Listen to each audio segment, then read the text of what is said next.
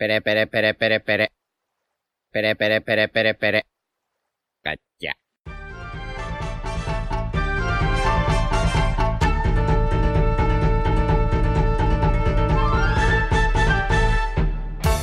Hola Nakamas, bienvenidos una semana más a Radio Pirata, vuestro podcast favorito mm, de One Piece. Hoy, eh, bueno, como ya viene siendo habitual desde que empezó el verano, no está toda la tripulación habitual, no estamos todos, falta Yute, un saludo sin vergüenza.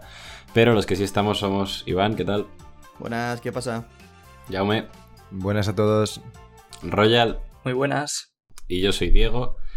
Y, y bueno, vamos a hacer la review, obviamente, del capítulo 1020 de One Piece. Y, bueno, también esta es una intro con sabor agridulce porque es el, el último podcast de la temporada. Sí. Sí, un mesecito, un mesecito de vacaciones, algunos mesecito y medio entre los descansos. Sí, ¿no? Entre, entre podcasts que nos hemos fumado cada uno y tal. Sí, sí, es verdad que Yute empieza ya con ventaja. Es que, lo- bueno, sí, el pobre Yute, el pobre Yute es el que menos vacaciones ha tenido, yo creo. Desde hace un, un tiempillo. Me ha encantado que digo que es el último podcast de la temporada y es sabor agridulce y vuestras reacciones. Pues sí. Pues Yo, es que tengo unas ganas. Yo de también. Es que, es que sí, ese es el tema. A mí un mesecito de descanso me va de puta madre. Ya ves. Sí. La verdad que es necesario y creo que mi carrera profesional lo demuestra. Sí, Sí. sí, o sea, poco se habla del hito histórico que hemos conseguido con Royal, ¿eh?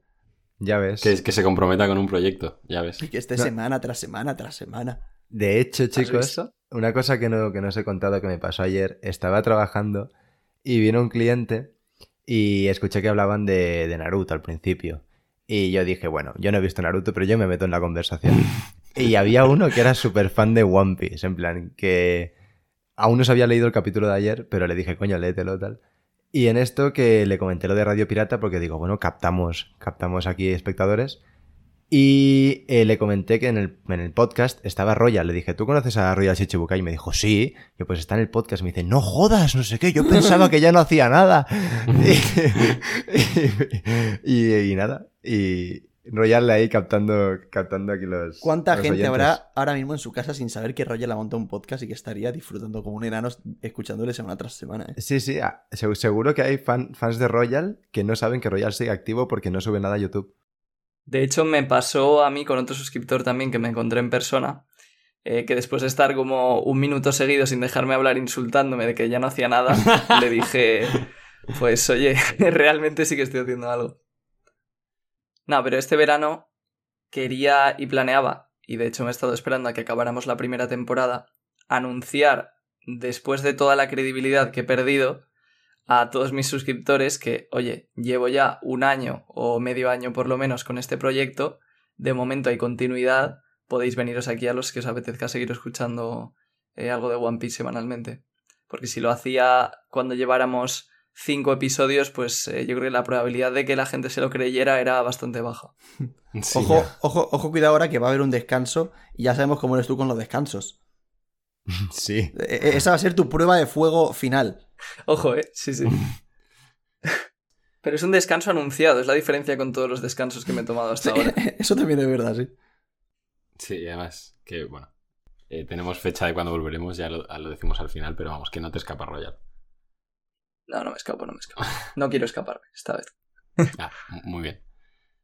Pues eh, nada, vamos ahora sí con la review del capítulo 1020 de One Piece, titulado Robin vs. Black Maria.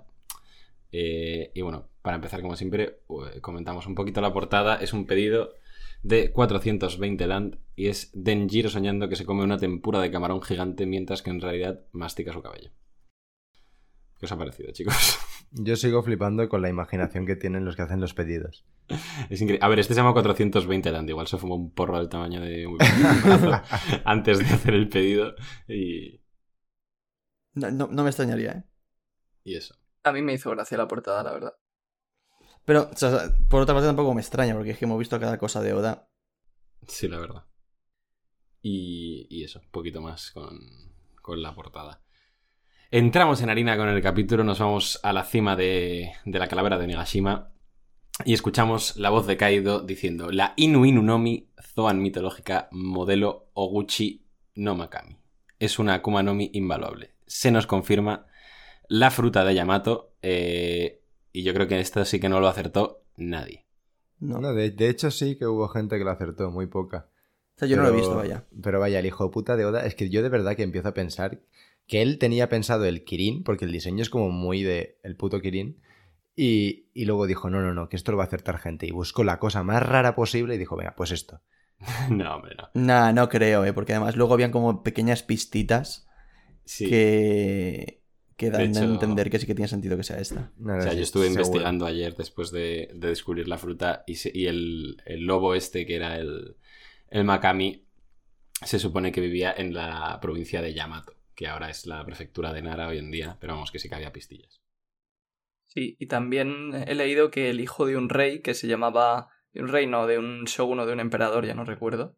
Que se llamaba Yamato. También dice la leyenda que se encontró con este lobo y que le ayudó o algo así. Pues mira. Y encima que también dice Kaido que es como la deidad guardiana de Wano. Sí, Sabe. bueno, eso ahora ya vamos, pero sí. Eh, Lo curioso es que, eh, o sea, al final, en parte, lo más importante del, del Kirin es que podía ser también la deidad guardiana de Wano. Entonces, al Ah, final. Sí, porque es un poco como el que fue desterrado de las, de las cuatro bestias sagradas. eh, Ah. Entonces, ahora la deidad era Kaido, como un dragón, pero podía haber pasado a ser Yamato. Entonces, al final, esto es un poco como, vale, os meto otro animal, pero realmente la función que cumple es la misma. a ver, sí, o sea, es el guardián de Wano porque Oda lo ha querido, o sea, ya está. Ya, ya. Sí. Sí, porque Wano no existe en la O vida sea, real. claro, Wano no existe en el mundo real. Y, y luego sí que es verdad que viendo, o sea, sabiendo que es un lobo, yo veo a Yamato en la forma híbrida y me parece más a un lobo que a la película que nos habíamos montado de caballo con crin de león. Realmente sí. A mí es que lo, lo que me vendió lo del Kirin es que se, se le representaba siempre con llamas alrededor y, y parece que tiene llamas Yamato, pero vamos, Sí, yo creo que van a ser llamas de hielo, ¿eh? puede ser. Buah. Me, me vuelvo Azul. loco, eh. Azules, yo creo. Pues como iba diciendo Iván, eh, Kaido dice que el, el Makami es, la guardián, es el guardián de, de Wano y bueno, eh, re- le reprocha a Yamato habérsela comido siendo un simple imitador de Oden. Y que ahora eh, Kaido quiere que Yamato proteja Wano o, bueno, o domine Wano seguramente para él. Yamato obviamente le dice que en ningún momento ha querido decir eso. y Kaido le dice que debe tomar el relevo de, de Orochi y reclamar los frutos de la labor que hizo convirtiendo a Wano pues, en lo que es ahora mismo. Yamato obviamente se niega a todo esto, diciendo que va a liberar a los samuráis y abrirá las fronteras de Wano. Inmediatamente después hace un ataque que se llama Namuji Hyoga. eh, bueno, la traducción aquí nos la traducen como colmillo glacial Namuji, o sea que es un ataque de hielo, efectivamente. Y también vemos un primer plano de Oden en flashback gritando que se abran las fronteras de Wano. Y Kaido, obviamente, negándose a que, a que las fronteras eh, se abran. Y vemos que los ataques de Yamato y Kaido chocan en una especie de espiral que incluso puede recordar un poco al yin y al yang, mostrando ahí esa contraposición. Además, es hielo contra fuego y es una absoluta pasada. Y bueno, ya está, se acaba, se acaba esta sección del capítulo. Kaido le dice a Yamato que no se ponga arrogante y Yamato mira a su padre desafiante. Espectacular esta parte. ¿eh? Sí. El ataque de Yamato chulísimo. Sí. Y, y también la cara de Yamato al final mirando a Kaido a mí me encanta. Y viéndolo ahí el diseño también me gusta mucho más. Sí, a mí también. A mí con el diseño de, de la zona de Yamato me han pasado. Cada vez que lo miro, al principio ni fu ni fa, pero ahora cada vez que lo veo me gusta más. Y a qué mí, a mí, que a mí ya me eh. gustaba. Es, es Sí. una puta barbaridad. Hombre, Sí, eh, es increíble. está mm, chocando ataque con Kaido como si... nada. O sea, que obviamente no está al nivel de Kaido, ¿no? Pero ya me parece una cosa... O sea, sí, aguantarle el terreno a Kaido en un uno para uno ya es, me O sea, parece una puta. ¿Vosotros creéis que Zoro hubiese aguantado ese, ese ataque? Sí. A ver, sí. O sea, sí, sí, sí. es que Zoro aguantó uno peor. sí. No, no me refiero a aguantarlo, me refiero... Coño, que los ataques han chocado... Sí, Con un ataque de igual potencia. Pues Sí. no lo sé. Sí, yo creo que sí también, ¿eh? Sí, yo creo que sí. Además, a ver, es que Oda mm, no tiene muy en cuenta las escalas de poder. Pero Sí, eso es siguiendo verdad. un poco la lógica. O sea, ahora aquí Yamato, imagínate que Yamato se une. Pues evidentemente, luego mm, eh, en marcos futuros pues se va a enfrentar al tercero o cuarto más fuerte del donde estén, ¿sabes? Y, y esto de Kaido Sí. es más que nada pues por propia narrativa porque es la hija y se tiene que enfrentar a él, no hay más. Pero no hay que tener en cuenta aquí las escalas ni, ni nada de eso. Sí, yo también pienso eso, que es el momento de lucirse de Yamato y que va a parecer más fuerte de lo que realmente sea. Y también la excusa está en que Kaido es su padre, que él dice que va a pelear totalmente en serio, pero que luego en la práctica, pues lo veo casi imposible que lo haga. Entonces es un poco ahí la. para que se te quede la duda en la mente de si realmente es nivel Yonko, como pueden venirse más arriba algunos, o simplemente es que Oda está haciendo que se luzca. Mm. Con la información que hemos recibido en esta parte del capítulo, ¿qué opináis? Que ya sé que es un tema que hemos tratado muchísimo, pero ¿qué opináis, qué pensáis que significa todo esto para la posible unión o no unión de Yamato? Mm, A mí, yo creo que nada de lo que ocurra hasta que al- lleguemos al final de- del arco y se una una u otra o ninguna, no va a determinar nada 100%. Pero para mí esto le resta un poquito más de opciones por todo esto de que el guardián de Wano, qué tal. A mí, lo que- la sensación que me da es que Kaido quiere que Yamato se quede como a custodiar Wano, por así decirlo, para sus, su beneficio y que será todo lo contrario. O sea, todo lo contrario no es que, que se vaya a ir, sino que, que se va a quedar a cuidar los beneficios de, de Momonosuke. Es la sensación que a mí me da. Pues yo creo que todo lo contrario. O sea, ¿tú crees que va a hacer todo lo contrario? Sí, es decir, Yamato ya ha dicho que se quiere ir con Luffy. Ya le ha dicho Kaido que una puta mierda va a ser ella la guardiana de, de, de Wano.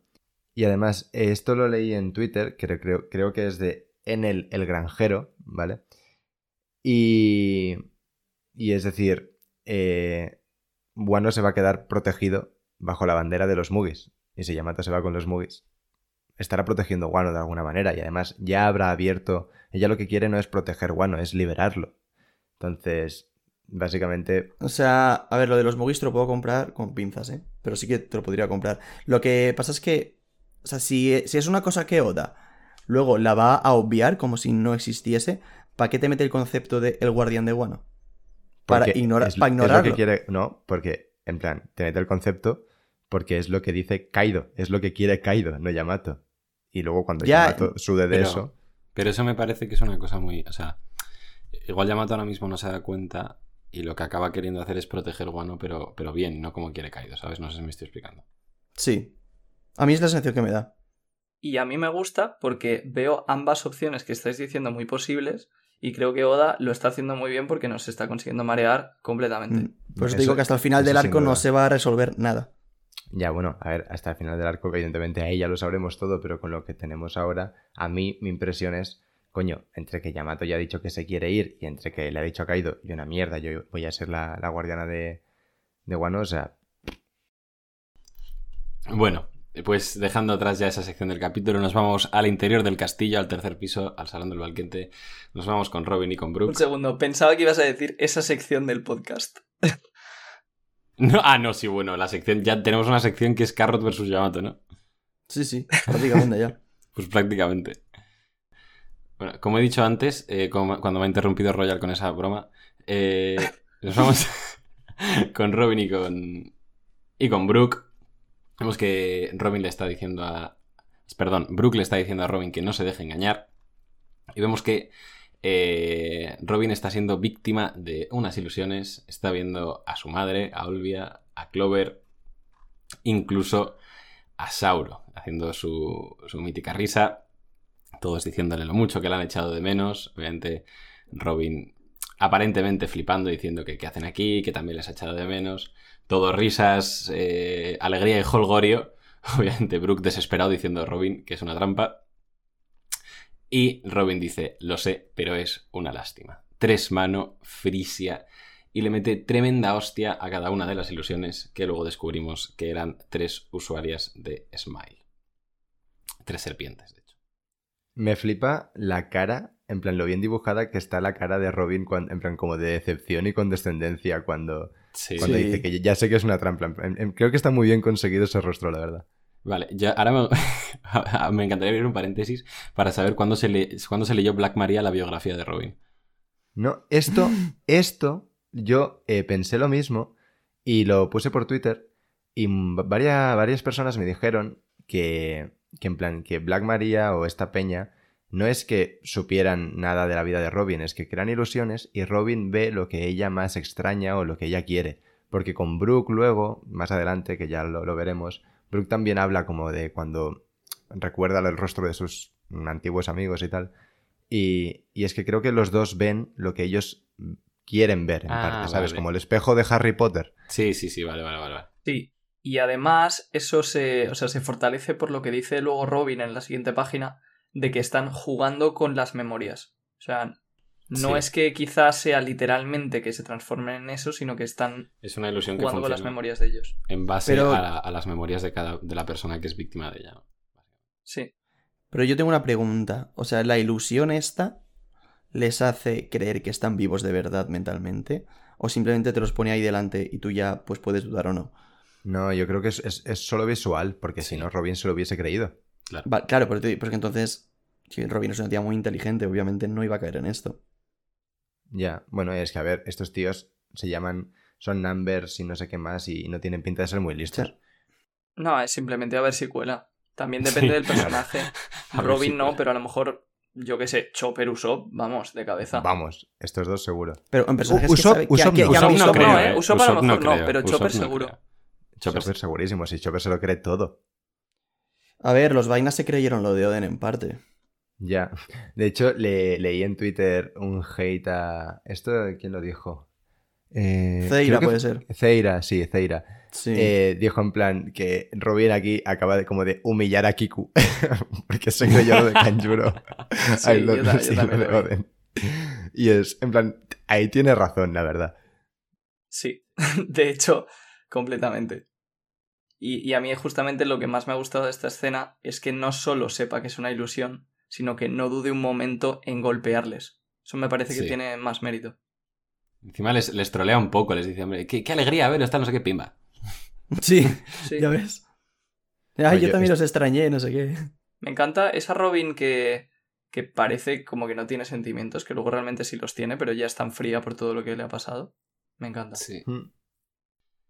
Siguiendo con el capítulo, como comentaba Royal, eh, bueno, Brooke le dice a Robin que le tendría que haber dado una señal de que la ilusión no, no la estaba afectando y Robin le contesta que jugar con los recuerdos de las personas está mal. Los subordinados de Black Maria se sorprenden mucho de que la ilusión no haya funcionado en ninguno de los dos. Entonces ya Black Maria, al ver que no aparece la... perdón, al ver que no funciona la ilusión, pues ya parece que va a tomar cartas en el asunto personalmente y empieza a perseguir a Robin y a Brooke. También Robin le comenta a Brooke que no le afectó a él la ilusión y él nos explica que es porque pasó 50 años en la neblina del Florian Triangle esperando a que la muerte de sus compañeros no fuera más que un sueño y que tuvo muchísimas ilusiones sobre ellos. Y Robin dice que son bastante parecidos. Sí. Esto, esto demuestra en plan, el- lo, lo que dice Robin de a ti tampoco te afectó, demuestra Sí, que sí. Brooke, aunque no lo hemos visto nosotros, también ha visto a, a, a sus, a sus colegas. suyos. Sí, a los piratas rumbar. Que de hecho, esta, esta viñeta, este- esta, estos tres paneles en los que hablan de cuando recuerdan a sus seres queridos que murieron y tal, es como, me ha molado un montón porque con los Mugis, en plan, una vez Luffy los salva de, de- de lo que los salva, es como que son, en plan, happy flowers todo y ya está. Y en plan, el hecho de que hablen Brooke y Robin de que a veces recuerdan a sus seres queridos, e incluso que les duele y tal, humaniza un montón los personajes y es una cosa que creo que nunca habíamos visto en plan post rayadas y post que lo salve Luffy y mola un montón. Es verdad, es verdad. Eh, No lo había pensado, pero tienes toda razón. O sea, es que Mola humaniza mucho. un montón a los personajes. Yo lo quería comentar también porque esta viñeta me parece que ha pasado muy desapercibida, precisamente porque Robin y Brooke, entre que Brooke no muestra emociones y que Robin sonríe aunque esté mal, pues parece que no les pase nada y que estén perfectamente, pero realmente viendo esta escena recuerdas lo increíblemente mal que lo pasaron y cómo a pesar de eso pues son felices. Sí, ¿no? Y que a pesar de que son felices y que pues ahora están bien, pues que les duele a veces y que recuerdan a, a Robin recuerda a su madre, a Clover, a Sol y, y tal. Y esto pues te da a entender que a veces igual Nami se va a dormir y se acuerda de Belmer y llora un poco, aunque sea feliz, ¿sabes? Sí. Sí, y, sí. y estas cosas, no sé, este, este detallito me moló un montón a mí. De hecho, cuando Robin llora varias páginas antes, seguramente las lágrimas no sean, no sean falsas. Seguramente. Pues siguiendo con la pelea, Black Maria eh, les está persiguiendo, como comentaba. Les hace un ataque con la, la rueda esta de fuego que se llama Furiso de One Yudo. Y se nos revela que la, el arma, la rueda esta de fuego, se llama One Yudo y tiene una smile de un perro, concretamente de un pug, de un carlino. Eh, fascinante, Oda. Esto es absolutamente increíble. Esto solo puede hacerlo Oda, igual que lo de Liceratops, tío. Hay Son un cosas- puto pug, está el perro de Men in Black 2 ahí dándole duro para que ruede. Exacto, sí. Es como un hámster haciendo la rueda esta de fuego. Es que cómo funciona, o sea, la cara es parte del perro. El dibujo, o sea, no sé. No sé. no lo sé. o sea, igual, la- igual o sea, en- entiendo que la rueda es lo que se comió la Smile o qué. Yo qué sé. Vale todo ya. A ver, no lo sé. Yo diría que la cara que vemos es el tío que se comió la smile, que su cuerpo se transformó en el del cerdo, y como ya no podía caminar porque era medio cara, medio cer o sea, medio perro, pues no sé, dijeron, pues te metemos en una rueda y a correr. Hostia. O sea, bueno, puede ser cualquier locura que a Oda se le haya ocurrido. Black Maria en general, tanto el, el guanyudo este como su fruta, en plan, el diseño es como muy estrambótico. O sea, no entiendo nada todavía. Ya, que por cierto, lo de las ilusiones, ¿cómo las hace? Será alguna habilidad del yokai ese que. ¿no? Sí, es del yokai, no es de Black Maria. Pero el yokai No, o sea, era sí que es de Black Maria. Maria, pero que será que el yokai ese en el que está basado su fruta eh, podía hacer ilusiones o algo, supongo. Sí, Sí. exacto. Sí que es de Black Maria porque lo Sí, dice antes la subordinada. Ah, vale. Dice, Ah, vale, vale. Yo había entendido que lo hacían alguno de los eh, tres pringados que se, se llevan la hostia, la hostia luego. No. Pero vaya, sí, Ah. será algo de la araña especial que tiene, que yo personalmente tampoco lo he investigado ni nada, pero... No, yo tampoco, Sí, pero yo asumí ah. que era algo de eso, sí. O sea, de todas maneras, m- lee la siguiente página. Sí. Black Maria eh, se les pone delante a Robin y a Brooke y les dice: No os afectan mis ilusiones, ¿no? Pero estáis nadando en medio de un sueño. O sea, bueno, sí, ahí ya confirma que son sus ilusiones, efectivamente. Claro, por eso. Sí, sí. Dice: eh, Después de todo, se están engañando a sí mismos pensando que pueden ganar contra Kaido Sama. Eh, Robin y Brooke esquivan el ataque de Black Maria gracias a la Spider-Net de Robin. Y Black Maria con, con ese ataque pues ha puesto todo el suelo eh, incendiado. De hecho, Robin hace referencia a eso, que si sigue así acabará incendiando todo el, castillo. Y bueno, Black Maria que si se preocupa por sus enemigos, que qué gentil y que si tanto le importa que se rinda y le dejen capturarla. A Robin, obviamente. Brooke se da cuenta de que el arma, el Yudo este, es un arma que está viva. Entonces eh, desarrolla un plan que es atravesarlo con su forma fantasma para congelarla y que deje de hacer fuego. Así, eh, bueno, desarmando parcialmente a Black Maria, porque sigue teniendo la rueda, pero ya ha perdido la capacidad de crear llamas. Parece ser. Eh, Black Maria intenta golpearles también, alegando que, bueno, no sabe cuándo rendirse, no sé qué.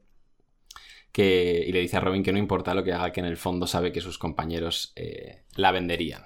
Y dice también que Sanji, en su momento, Kuroashi le atrajo hacia ella justo como ella misma quería. Eh, Brooke apaga las llamas del suelo con un ataque de, hielo, con un Ice Burn. Y bueno, Black Maria sigue intentando, pues eso, no sé, muy bien, eh, un poquito de juego psicológico con Robin, ¿no? Diciéndole que muchos nombres grandes de todo el mundo la están buscando, que no es, no es más que una carga para su tripulación, y que por eso Sanji la llamó sin dudar ni un segundo. Que todos en la isla se rieron de Sanji, y bueno, también, básicamente riéndose de los Mugis, que cómo es posible que alguien así tenga la segunda mayor recompensa, que eso dice mucho de la fuerza de su tripulación. Y obviamente Robin ante todo esto sonríe porque sabe que Black Maria no está entendiendo absolutamente nada. Brooke dice que Sanji hizo algo extraordinario al mismo tiempo que le encarga a Robin eh, la batalla con Black Maria. eh, a lo que Robin le dice que sí, que muchas gracias en un panel precioso. Y que Brooke se encargará de los minions. Eh, aunque tenga miedo de los fantasmas, lo cual me hace mucha gracia. Un poco triste esto, ¿no? Que Brooke al final parece que se va a quedar sin versus. Sí. Pues sí, pues sí, la verdad. Sí que es verdad que eh, esto ayer lo dijimos en el directo que hicimos del viernes, eh, Diego y yo, que y había alguien comentando en el chat que sí que es verdad que Brooke en, en Whole Cake pues tuvo momentazos, la verdad. Que ahí se va a compensar un poquito, pero sí que es verdad que da un poquito de pena que todos, va- todos van a tener su momento Y Brook, pues sí, lo tendrá, pero va a ser contra randoms. Bueno, eh, era- yo de hecho una cosa en la que no había caído, que no sé si es 100% verídica, yo, yo me fío, que lo leí por Twitter, y es que Brook es el primero de la tripulación en haberse enfrentado a un Yonko. Fue el primero Bueno, en eh. enfrentarse a un Yonko, que fue a Big Mom. Se- se enfrentó, o sea, intercambiaron golpes o simplemente se puso delante y ya está. No, no recuerdo qué hizo exactamente, pero sí que, Sí que se tuvo enfrentó. un, sí, sí que un se enfrentó. enfrentamiento con él, ahí con ella. Pues vaya pelotas. Sí. Aunque no tiene. Y ojo, ojo, ojo. Gracias. Estaba esperando que alguien lo hiciera. Pues sí, o sea, yo estoy de acuerdo con lo de Whole Cake. Y además creo que eso nos sirve para entender un poco por qué Oda no le está dando peleas tan buenas al resto de Mugiwara. Yo creo que la estrategia que ha adoptado ha sido, vale, en la última pelea, que seguramente sea contra los piratas de Barba Negra, de uno contra uno, ahí sí que les voy a dar un versus individual igual de importante a todos, pero en el resto de arcos, de arcos voy a centrarme en los que vayan a brillar más en ese arco. Entonces Brook fue en Whole Cake, y por ejemplo Usopp, que ha sido el que menos protagonismo ha tenido en peleas en este arco, en el arco siguiente, que será el de Elbaf, sí que será el que más brille de todos. Entonces Sí. está un poco balanceando. Y Nami, por ejemplo, también tuvo algo de protagonismo en Whole Cake, pero quizás no tanto como Brook, entonces sí que ha tenido un poco más de versus que él. O sea, yo creo que lo está intentando balancear, entre comillas, lo máximo posible. Para cuando se enfrenten a los de Barba Negra, que, es- que todo sea igual, ¿no? Eso es. O sea, ahí sí que será cuando todos tengan su momento para brillar, como dice Pedro. A ver, ojalá, ¿eh? Porque yo de verdad que pensaba que iba a ser en Guano. Yo dije, guau, la guerra, guerra de Guano, van a estar todos los muy guara juntos, eh, todos tendrán su momento. Y yo ahí tenía esperanzas y las he perdido. Sí. Así que las voy a trasladar a, a lo de Barba Negra, pero no tengo todas conmigo. Me acuerdo que hablamos mucho también en su día de un Brook eh, Apu, Sí, por ejemplo, eso hubiera sido la polla. una batalla musical. Sí, eso hubiese O sea, yo- sido yo creo que-. Es uno de esos casos en los que sí, t- todos queríamos verlo, por supuesto, pero creo que también no- nuestras propias expectativas nos han decepcionado. Porque un siendo realistas, esto es casi más lógico, en mi opinión. Sí. O sea, no es lógico que Brook se pueda. Bueno, a ver, ojalá sí. Pero que se pueda cargar a, a un capitán de supernova en plan. Sí, no. Ahora mismo no. Ahora mismo no, claro. Pues ahí queda el tema de Brook, que se va a encargar de los eh, bueno, de los subordinados de Black Maria. Black Maria, después de tirarle toda, toda esa mierda a Robin sobre la tripulación, sobre Sanji y tal, le pregunta, ¿toqué un punto sensible? Y Robin le contesta que para nada, que Sanji es una persona amable.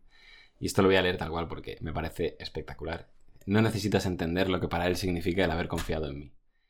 Él es digno de ser llamado una de las alas del rey de los piratas y saca una nueva forma que se llama Gigante Flare, saca una especie de, de Robin gigante. Al- Alguno en el chat de la reacción lo llamó Susano de Robin, y me encantó. Ra- Radio con hoja representando. Tengo que decirte que no sé hasta qué punto tiene la necesidad de que esté desnuda. Ninguna Pero- necesidad, pero Japón es un país que existe sin duda.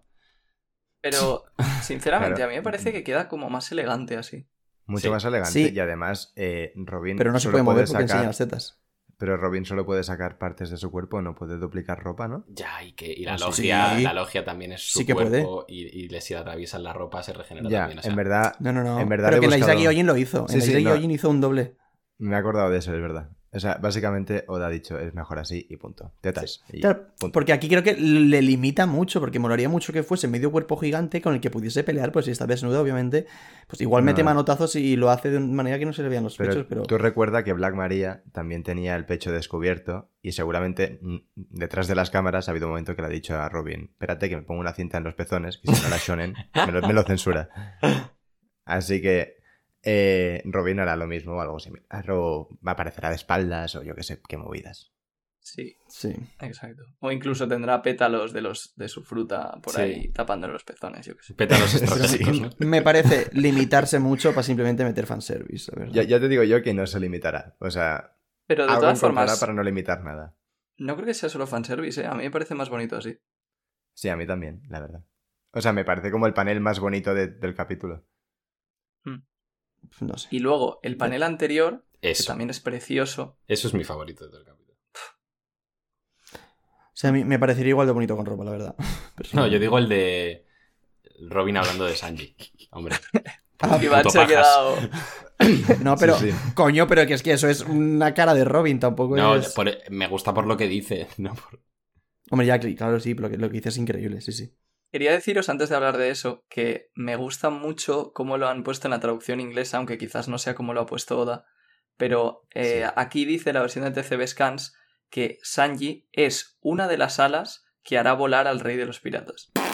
barras. Eso me gusta más. Sí. Sí, yo leí una cosa, bueno, una traducción que leí yo, que no me gusta en plan a posteriori, pero cuando lo leí me, me moló mucho. Y decía que Sanji es una de las dos alas eh, del rey de los piratas. Claro, está feo porque es como que Robin ya excluye a los demás y son solo Zoro y Sanji. Pero a la vez es como que iguala a, a Zoro, a, bueno, a Sanji con Zoro después de todo el protagonismo que ha tenido Zoro y que Sanji pues ha estado un poco más eh, relegado durante el arco de Wano, que ahora ya tendrá su momento, pero, pero también me moló Sí. eso. Sí, y sobre esto aprovecho para comentar una cosa que lo dijo Sandman, que no sé si lo conoceréis, pero bueno, muy Sí, famoso sí. en la comunidad. Vale. Lo puso Sandman en el foro de Arlong Park y es que em, esta expresión, que, que bueno, nosotros leemos como alas, es un término japonés que dice que se suele usar para describir dos cosas o personas cruciales y que nunca se usa para describir una sola. Entonces, em, o sea, eso de las dos alas, una de las alas, pues se refiere a eso. Sí. Y, y luego comenta, que esto es lo más, lo más interesante para mí de lo que dice, que en un SBS hace tiempo Oda usó exactamente la misma palabra también para decir que Zoro y Sanji eran las dos alas de Luffy. Ah, coño, pues entonces lo que leí yo no, es, no era una mala traducción. No, a ver. Es que yo, yo siempre he pensado que esto hacía referencia solo a Zoro y a Sanji. Ya, o sea, es que yo al principio lo pensé así, pero luego lo leí en otras traducciones y vi que dice las alas del rey de los piratas. Y a ver, poniéndonos un poco aquí con simbolismos, Luffy tiene 10 alas, ¿sabes? Ya, pero Sí, justo sí. al usar la palabra alas, que Ya. la- las cosas tienen dos alas, pues yo Sí, también es verdad. en Sanji y en Zoro. Es que, es que esto lo hemos hablado muchas veces, pero es que Zoro y Sanji son prácticamente iguales. Prácticamente. Entonces, yo esto ya lo he dicho muchas veces, que a mí no me extrañaría que cuando acabe Guano tengan la misma recompensa los dos. Me parecería bastante divertido. Mm, eh, más divertido sería que Sanji tenga 999.999 y el puto Zoro tenga un eh, mil millones. Eso, Pero es eso a mí que- me encantaría. O sea, eso-. Que no tiene sentido, Pues yo- porque no, nunca... Pues yo no, porque es. Es que sería otra vez lo mismo, o sea, continuar con el pique, que venga, ahora ya te he superado, ahora luego tú me superas, que, que sean literalmente la misma recompensa. O sea, sería muchísimo más Pero es que, algo me, que nunca hemos me visto. parece que con lo que dice Yao me tienes que sean literalmente la misma recompensa porque es un verí de diferencia y sigue siendo gracia, ¿sabes? Sí, claro. Es, es que la, Pero la- la siempre cosa habrá- es- O sea, a mí eso sería, a mí eso sería tan exagerado y tan forzado que me haría muchísima gracia. Claro. Claro. No creo que pase, pero me parece más divertido, sí. Es que la cosa es que el pique continúe, ¿sabes, Iván? En plan, si tienen la misma, eh, a ver, podría haber pique y, y tal, pero la, Hombre, la cosa que es si que va a haber pique. el la cosa es que el pique, en plan, que ahora yo soy más, ahora, ahora tú más, en plan, eso, pues tiene que continuar, que ya su, su, su desarrollo, como en plan dentro de su amistad, ya No, llegará. pero luego puede volver a haber una diferencia, pero quiero decir que, que durante un, un tramo, pues que, que estén iguales y que se piquen todavía más por eso. A mí me gustaría que, que tuviesen la misma recompensa en, en la última recompensa que tengan los movies. Sí, exacto. Eso, eso estaría muy chulo, en mi opinión. Pues para mí no, ¿eh? Yo lo siento mucho, pero Zoro eh, es, para mí es claramente el vicecapitán y siempre creo que va a tener más. Para ti- No, sí, en verdad sí. Pero que estaría muy guay. Sí, o que en algún momento tengan la misma, sí, pero en plan, la, la- la final Zoro tiene que tener más. Por poco, pero más. También es que así sentenciaría ya el debate y tal. Sí, pero Eh, es un tema polémico, ¿eh? Para, para el final de la serie. Sí, sí, Es sí. polémico. No, es que, a ver, tampoco es que creo que sea tan polémico, es decir, mm, Zoro es el vicecapitán y por lógica pues va a tener una recompensa un poco más alta que la de Sanji y no eh, significa que sea menos importante o más importante que Sanji, ¿sabes? O sea, el, No, el- pero- ya Sí, está. pero no es vicecapitán de forma oficial. Eso es eh, Ya, la dinámica joder, interior de la banda y lo que decimos nosotros. Ya, Sí, no, pero que además, pero que no es porque, pero que no es porque vaya a ser vicecapitán, es porque al final de la serie Zoro será el tío que derrote al espadachín más fuerte del mundo y el objetivo de Sanji, esto por ejemplo ya lo dijo Diego, no tiene nada que ver con la fuerza. Entonces sí que tiene sentido que una persona que su objetivo es derrotar a la persona más fuerte en, en su categoría, que es la, la espada, pues sí que sea más fuerte que un tío que su objetivo no tiene nada que ver con pelear. Yo creo que sentido se le puede buscar a cualquier opción. La cosa es lo que decida hacer Oda porque le parezca más bonito o mejor para los personajes. Sí. Sí, la verdad es que, a ver, todo tiene sentido, pero vaya, que yo estoy bastante convencido de que Zoro tendrá un poquito más que Sanji al final. Si nos muestran las recompensas de Rayleigh y Scopper, ya, ya lo sabremos. Básicamente. También. Y antes de seguir, otra cosa que a mí me ha gustado mucho de estas escenas es que, eh, o sea, que Brooke y Robin defiendan tantísimo a Sanji hasta el punto de, de admirarle por lo que acaba de hacer. Porque esto es algo que en la comunidad pues hubo bastante polémica cuando Sanji gritó a Robin que le salvara, porque es un poco humillación. Y me gusta el hecho de ver que Oda es consciente, que todos los personajes son conscientes, pero que a pesar de eso los Mugiwara son quien realmente admiran lo que hizo. Igual que Marco, que también dijo que, que los Mugiwara eran geniales cuando oyó a Sanji hacer eso. Y también quería comentar que esto va en línea con lo que yo creo que es la evolución que Oda nos quiere transmitir de Sanji después del arco de Whole Cake, que es que pasó de, antes de Whole Cake, no poder dejar el peso, no poder quitarse el peso de sus hombros y pasárselo a sus amigos, con la decisión que tomó de abandonar a toda la tripulación para irse él solo con, con Big Mom y a Whole Cake, y ahora, después de este arco, ya es capaz de confiar en ellos y de quitarse esa carga. Por el bien de todos. Y ya no solo eso, sino a una mujer. Que normalmente Sanji en cualquier otra situación no hubiese dejado que Robin pelease por nada del mundo. Se hubiese quedado él a defenderla porque tal, porque igual. Y aún así ha confiado en, en- en Robin. Sí, Sí. también. Yo, hay un, o sea, esto lo, lo leí en un hilo que está súper, súper, súper bien, de arroba de Phantom Stra 5, yo le, le di retweet, está en mi perfil, que hizo un, un, un pequeño análisis de Sanji que está súper bien, y es como, después de todo lo que ha pasado Sanji, de todo lo que ha vivido y de su historia, el mero hecho de que haya sacado valor para pedir ayuda, o sea, es un punto importantísimo en su personaje. Y eso la gente no lo sabe ver y solo ven en plan, oh Dios mío, se ha humillado. Y mola un montón pues que aquí Oda diga, a, a tomar por culo los haters. Sí, sí, tal cual. Es como, es como Oda diciéndoles, pero mira, ¿por qué es esto? O sea, es, es Oda explicándose a la gente que aún no lo había entendido, que no sé cómo la gente no había entendido todavía eso. Me ha recordado una. una- bueno. Sí, me, me- me parece lamentable que lleves leyendo la serie en mil capítulos e interpretases esa escena de una manera que no sea esta, la verdad. Sí. Eh, lo de Oda aquí, a- hablándoles directamente a los que pensaban que Sanji había quedado como humillado, me recuerda a cuando se descubrió, obviamente, que el Oden falso era Kanjuro y que encima decía, pero, en plan, creo que era el propio Kanjuro que decía, pero ¿cómo, cómo coño os habéis podido creer esto? Que era algo, Claro. que era algo literalmente que no iba para las vainas, iba para todos los tíos que- o, y tías, bueno, todos los lectores que se habían creído que... Que, que- que inclusivo te veo. Esta mañana. Sí, sí. Sí, Vamos a seguir, transmitiéndonos su decepción con nosotros a través de- del manga.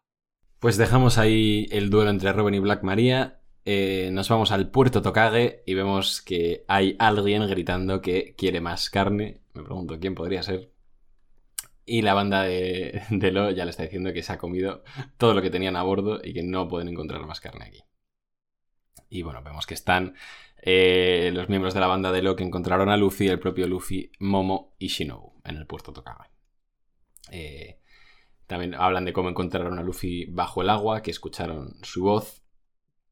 Y Momo habla con Luffy diciéndole que se alegra realmente de que esté vivo. Luffy obviamente se sorprende de que también haya caído. Y... Momo le explica que consiguieron bajar gracias a la cometa de Shinobu, pero que Kinemon y Kiku han sido asesinados. Eh, rompe a llorar Momo y Luffy le dice que, que eso lo puedo dejar para luego que deje de llorar, que él está a cargo de, de todo esto, de este país, y que no es momento de lloriquear, que esto no se acaba hasta patearle el trasero a Kaido. Al tiempo que proclama que esta vez no perderá. Y vemos a Karibu en una esquina observando toda la escena, eh, sorprendido de que, de que Luffy esté ahí, y pensando para sí que si él no gana, haciendo referencia a Luffy, nunca podrá irse de Wano. Así que yo, bueno, ahora hablaré de lo que me parece eso. Eh, Luffy es en un panel espectacular, tumbado, señala con el dedo a Onigashima al tiempo que dice, Momo, tienes que llevarme de vuelta allá arriba. Necesito que te transformes en dragón y vueles. Fin del capítulo 1020 de One Piece. Pues mucha gente acertó lo que iba a pasar con esto, la verdad. Sí.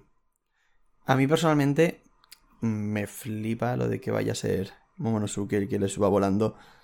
Porque creo que fue en Rosa que hay una escena que, en la que Luffy como que le, se sube encima de él y, y- le pide que, que le haga volar y dice que, que- que no, que él nunca haría una cosa tan terrible de nuevo que él nunca iba a volver a volar. Y que justo vaya a volver a volar llevando a Luffy para que lo lleve ante Kaido, me parece increíble. ¿Cómo va a ser el panel Sí. cuando aparezca? No, es que Sí. la cosa es que, o sea, tanto Momo como Yamato y como Luffy, que todos los tres tienen una relación muy cercana con Oden. Luffy porque va a cumplir su voluntad, Yamato porque está piradísima la cabeza y se cree que es Oden. Y, y Momo, pues es su puto hijo. En plan, ese panel de los tres delante de Kaido, si se da, va a ser una puta barbaridad. Y, y aunque no esté Yamato, es simplemente Luffy montado sobre Momo delante Eso. de Kaido en el cielo. Ya. Madre mía. Eso es algo que desde hace mucho tiempo, porque a ver, mm, la escena de Panhazard en la que Momo vuela y lleva a Luffy, que además es la primera interacción que tienen entre ellos, y luego la conversación que tuvieron en Dressrosa, lo que ha dicho Iván, ya daban a entender que este momento iba a llegar. O sea, desde el momento en el que Kaido se vio que tenía la fruta del dragón, parecía bastante claro que Oda estaba preparando ese momento. Sí. Entonces, ahora por fin ha llegado, a mí me encanta también. Y, y lo que tengo un poco de duda es si simplemente le llevará hasta arriba o luego incluso eh, pelearán con, o sea, peleará con montado sobre, sobre Momo, que también sería increíble. No creo. Pelear montado sobre Momo lo dudo mucho porque, en plan, mm, o sea, Momo estaría eh, ex- súper expuesto. O sea, yo creo que Momo va a llegar, va a dejar el paquete y se va a pirar. Sí, Sí. Sí, básicamente. yo, ta- yo también pienso eso. Pero creo que sí que puede ser. O sea, no sé cómo dará la entrada exactamente, pero quizás sí que llegar con Momo y, y darle un golpe. Porque Es que ahora los- le suele gustar bastante que Luffy le dé un golpe al villano cuando vuelve a entrar. Sí, En es este. que lo estoy viendo ahí, grita, montado encima de, de Momo llegando, gritando, caído, pimba. Sí, sí. Va a ser, va a ser Luffy un paquete de Amazon, ¿eh? En menos de un día, sí, sí. sí. Y, y eso también, eh, lo de Karibu, si Oda lo ha mostrado aquí, mm, me hace pensar que es que lo va a usar para algo. Sí, yo he leído que Karibu, en plan, como que mm, tiene el bolsillo de Doraemon por su fruta. La buchaca mágica. Un montón. O sea, que, que yo no lo sabía, no me acordaba, pero que tiene una puta fábrica de armas dentro. Sí. Sí, que eso se vio en las mini historias. Sí. Eh, pues supongo que de algún modo utilizará eso para sacar algo que ayude a Luffy, porque, claro, él mismo dice, coño, si este pavo no gana, yo nunca me voy a poder salir de aquí. Entonces, Ah, algo coño, hará para ayudar a Luffy. Igual saca carne. Claro, es lo que iba Claro. a decir. Sí, sí, o sea, es, es lo que está diciendo todo el mundo, es lo que tiene más sentido, ¿no? Que saque carne. Y otra cosa que yo leí que también me gustó bastante de lo que podría pasar con Caribou cuando acabe el arco es que se lo lleve el CP0. Mm. Yo he leído a, A mucha Caribou. gente, preocupantemente, que dice que Caribou una cama. La Y- gente, es la como- gente. No hemos leído el mismo manga. Así después de años mm, peleándonos por si se une Yamato o Carrot, se une Karibu, me puedo Es cortar el es huevo. tirar. literalmente imposible que se una Karibu. Tranquilo. Sí, sí, no, es imposible, eso no tiene ningún sentido, pero... Pues lo del CP0 a mí me gusta bastante porque eh, sería la puerta abierta para que el gobierno mundial consiga o intente conseguir a Poseidón y con toda la relación que tiene Shirahoshi con, con el gobierno y los Gyojin y demás, creo que tendría bastante sentido. Y así el CP0 cumpliría otra función más en el arco que la de simplemente estar ahí comentando la pelea como Ibai. Ibai Ander. Eh, Caribou me recuerda un poco Baggy, en plan, no, sabe cómo coño, pero llega a todos lados, ¿eh? Yo sigo pensando que la función del CP0 va a ser haber llamado a alguien ¿eh? y que al final de bueno va a aparecer algo de la marina o algo tocho, yo creo. Sí. Pero bueno. O sea, O sea, no me extrañaría nada que conforme es Karibu, se escape y no volvamos a verle más y punto. No me importaría. eh. Aunque sí, que sí que es verdad que sabiéndolo de Poseidón sería un poco raro. Igual ahí... Pero como el CP0 Algo sabe que él sabe. No. Por eso sería un poco raro, rebuscado, ¿no? No, pero no es necesario. O sea, simplemente es un pirata. O sea- si se lo encuentran por ahí lo van a capturar. ¿Te imaginas que con toda la peña que hay en Guano van y capturan a Karibu? Vaya con lo pringao que es. Con lo pringao que es y lo. Vale, pensaba que lo decías por Caribu. No, no, yo le diría por el CP0. En plan, estos Sí. vuelven a la oficina y van a decir, con la gente que había y traes a esta mierda. Sí, pero le dicen, espérate, habla. Y dice, sé dónde está un arma ancestral. Ya. Y igual ahí la cosa ascendidos todos. Y ya también. Pues, eh, poquito más en realidad. Si queréis comentar algo, Sí, yo quiero comentar una cosa. Y es que mm, nunca me he fijado mucho en estas cosas, pero. Porque no entiendo mucho, pero es una cosa que últimamente la estoy notando hasta yo. Y es que me da un poco de lástima que el dibujo en One Piece esté tan descuidado en, algunos paneles y tal. O sea, mucho menos detallado, como menos pulcro. Y es un poco una lástima. A mí me da, me da cosita a veces. O sea, porque hay gente que dice, Oda ha empeorado dibujando. Mentira. O sea, es imposible que después de 23 años dibujando empeores. Pero sí que el dibujo está más descuidado y es algo obvio. Y a mí me da un poco de lástima. también creo que depende mucho del capítulo. O sea, yo creo que los momentazos los sigue haciendo muy bien, ¿eh? No, no tanto, ¿eh? O sea, de verdad que... plan, No, no diré que es chapucero, pero en plan, que tú comparas, por ejemplo, el dibujo con... Esto yo lo vi en Twitter y, y luego lo miré por mi cuenta porque igual era algo casual y no. El dibujo de Nis lo vi, es súper detallado y está súper bien. En cambio aquí sí que pues También. es más... Que Oda es humano. O sea, No, o sea, ya. yo, Jaume, creo que estás cogiendo solo lo- la parte mala, ¿eh? O sea, porque sí que es verdad que el prim- en la, la primera página la cara de Kaido es que no es ni una cara. No, pero... Y hay muchas cosas, hay muchas cosas, no, pero déjame, déjame decir. Que hay muchas cosas que sí que es verdad que, pues que, que tienes razón, que hay cosas mucho menos detalladas. Pero yo, por ejemplo, estoy revisando el capítulo y hay muchas páginas que están muy bien dibujadas. y también según que se... O sea, que Oda es una persona. O sea, no es una máquina. No, no, pero que evidentemente, yo- o sea, que más allá de que Oda es una persona y tal, solo digo que esto lo he estado mirando bien y lo he estado comparando bien y evidentemente que no está todo el capítulo súper descuidado, pero sí que en general hay más descuido del, del dibujo que pues hace años y ya está. Y puede, en plan que puede ser entendible y tal, pero valorando Sí, sí, el o manga sea- propiamente, es cierto que el dibujo en ese aspecto ha empeorado un poquito, que no pasa nada, pero Vale, me he dado en cuenta eso te lo compro. es- eso te lo compro. Sí que es verdad que a lo mejor ha podido bajar un poco el nivel, pero también ves que son años en los que Oda también tiene que estar cansado y le dedicará pues el tiempo a lo que pueda y el esfuerzo a lo que puede, lo que crea que merece la pena. Pero en general creo que hay bastantes más dibujos bien dibujados que cosas que estén mal. Sí, sí, o sea, yo creo que las razones las entendemos perfectamente y no es ni Claro. siquiera una crítica, simplemente una Vale. observación de que, Mm. oye, está ahí. En este capítulo, por ejemplo, yo creo que sí que se nota bastante, que hay muchas Sí. caras por ahí en pequeñito que están hechas casi como un garabato. Esa y la- eso, es verdad que si te vas al principio de la serie pasaba mucho menos. Sí. O sea, sí, Sí. me parece. Pero hay, dos o tres, ¿eh? No, pero es que no es solo los Hay garabatos de las caras, o sea, que también el delineado. O sea, que en que en general. Está, o sea, que no es una crítica, que lo entiendo perfectamente y que Oda, que mm, si tiene que ser así siempre, incluso un poco peor para que descanse más, por mí perfecto. Pero coño, valorando el manga tal cual es y lo que me llega, pues sí que es cierto que en general está más descuidado y, ya está. A mí me preocupa más. eh, quiero decir, por ejemplo, la pelea de Brook y tal, no la entendí muy bien. Me preocupa más eso, el cómo transmite a lo mejor algunas peleas, que los detalles como tal. Para mí, por ejemplo, el cómo está eh, hecha esta pelea en el manga, la- el- sobre todo lo de Brook, en lo que.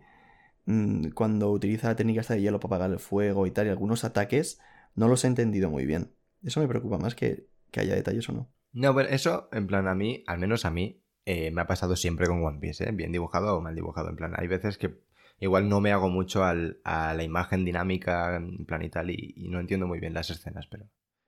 Bueno, pues a mí Pero no, bueno. ¿eh? De hecho es curioso porque en Boku no Hero, por ejemplo, me suele pasar que no me entero en las peleas de quién está atacando, de por dónde van los golpes, y en cambio en One Piece me parece muy visual y que Oda lo hace muy bien. Yo estoy de acuerdo. No, no, sí, a mí en que, general. no, que no te oiga Yute, ¿eh? Yo, estoy Yo creo que estaría de acuerdo, ¿eh? Si he leído el manga, porque creo que la diferencia es bastante grande. En Naruto a mí me pasaba también. Yo en las peleas del final del manga no me enteraba de una mierda. Y en One Piece me enteró bastante bien. O sea, que a mí me pasa poco, pero sí que en plan, además, est- yo estoy releyendo One Piece y, y en plan, el dibujo del principio sí que hay veces Al que... principio las peleas eran increíbles, ¿eh? Sí. Me parece que estaban súper bien deta- o sea, no detalladas, sino como mostradas. O sea, como que sabías todo el rato lo que estaba ocurriendo. O sea, por ejemplo, no sé si. Vosotros ya sé que no, pero por comparar. Eh, el manga de Haikyuu, por ejemplo, me parece que para ser un manga de volei en el que está todo el rato en movimiento, está súper bien dibujado porque entiendes en cada momento cuál es el movimiento que se está haciendo. Y a mí en One Piece al principio me pasaba mucho eso. Ahora no digo que no me pase, pero me pasa menos. Y en este capítulo no sé si es que he sido yo, pero había muchas cosas que yo me acuerdo que lo estaba leyendo con, con Diego el viernes en directo y no lo entendíamos muy bien. En plan, ¿aquí qué está pasando? Lo tenemos que leer, parar a leer, pero muy detallado. No sé si estás de acuerdo conmigo, Diego. A mí, me- eh, a- leyéndolo una segunda vez, me ha resultado mucho más claro, pero en directo sí me resultó un poco confuso. Pero ya te digo que con One Piece no me suele pasar. Sí, yo creo que eso es por el tampoco, ¿eh? directo también, ¿eh? Sí, seguramente, porque estaría atento a más cosas y tal, y no estaría plenamente centrado en el capítulo. Sí, puede ser que sea nuestro y ya está. Lo que sí que tiene que ver con lo que ha dicho Jaume es que en general el dibujo suele ser más sucio. Y en Sí. las peleas normalmente también. Sí. Sí. Entonces hay menos claridad de, de cosas. Y también Oda intenta meter muchas más cosas en cada página y ya no, no se ven a lo mejor golpes tan claros y tan limpios como antes. Eso es verdad. Sí, pero bueno, en plan, tampoco. O sea, es lo que os he dicho, no es, no es una crítica, es una observación, como ha dicho Royal. Y ya está. No se puede todo. No, no, no se puede todo. Ahora ya sí que yo creo que podemos ir cerrando. Si me, si me dais nota y frase, sin vergüenzas. ¿Algún voluntario para empezar? Vale. Yo mismo. Chingatelo. Te digo, primero la nota. Pues no sé, se me ha olvidado cómo lo hacemos siempre. Pues mira, primero la nota va a ser un 8. Y la frase va a ser Amazonsuke. vale. Eh... Jaume Roya, ¿tenéis alguna? ¿O le doy yo? Mm, Dale tú, si la tienes, dale tú, porque yo no he pensado nada aún. Yo le voy a poner un 725. Y mi frase va a ser las alas del rey de las piratas. ¡Qué hijo de puta! Vale. Eh, has hecho una triple kill porque me la has quitado a mí también. ¡No! Colateral. Así que, bueno, mi nota le voy a dar un siete y la frase va a ser. eh, llévame hasta arriba. Jaume. Pues mi, mi nota es un 9 y viendo las frases que habéis puesto tan guays, me veo en- con la licencia de poder decir que mi frase es Yamato Nakama. El meme este de- es, es la quinta vez que traes este trabajo a clase.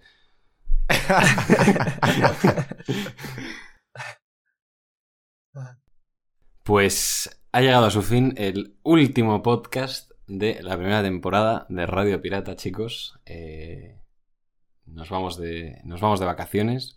Volveremos el, el 5 de septiembre con el primer podcast de la segunda temporada y recordad que el lunes, o sea, mañana, eh, haremos un directo también de despedida que, que, bueno, ya os iremos informando de la hora por redes sociales.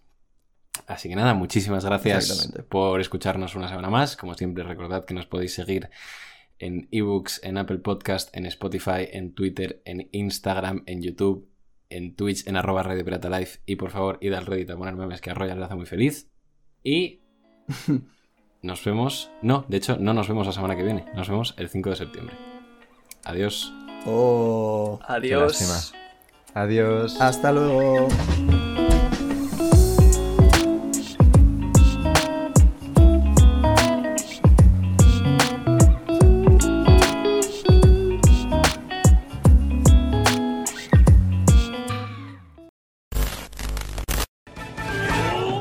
No ni no ni no ni no ni no ni.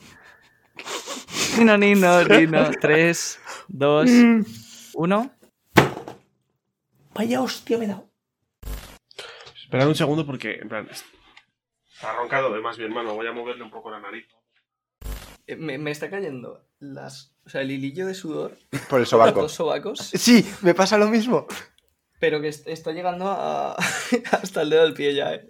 Yo he puesto la taza de café debajo para hacer una infusión. Estamos activos, papi. Porque me da un poco de miedo la carga de trabajo que va a tener en los animadores, porque hasta ahora lo están Pero haciendo muy bien. soplapollas. Pero no- ¿Pero de qué vas? ¿De qué vas? ¿Pero qué es esto?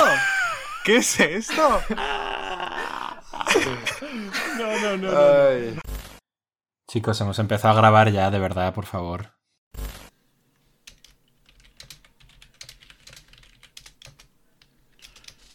Chichis, chichis, qué partida, qué buena, qué buena. Sois literalmente Zoro y Sanji. ¿Quién? Vosotros dos. Pero yo soy Zoro, porque mi imitación del Itorio Shishi Sun Sun es mejor. No, mejor. Tú, tú y yo imitamos mejor a Ace. A Ace ¡Oy, niña. Ruffy! ¡Oy, Lucy! ¡Oy, Ruffy, cácate, hoy! Pero, pero ese no es 6, tío. Ese es 6 después de fumarse 25 porros. Ah, ya, humildemente creo que me sale mejor a mí, Ayote. Hombre, que por A ver, es que yo creo que a ti se te escucha mucho voz de pito cuando imitas a Claro, pero es 6 de niño, tío. ¡Oy, Lucy! A ver, entonces yo también puedo hacer... A, a Diego le sale muy bien. Va, tío, así no se puede. Entonces yo- yo te- mamá. no puedes ser el protagonista protagonista en todo, tío, de verdad. Y se va. Si no es el protagonista, se aburre. Sí, Sí, parece, protagonista se aburre. parece un indepe catalán. Vamos.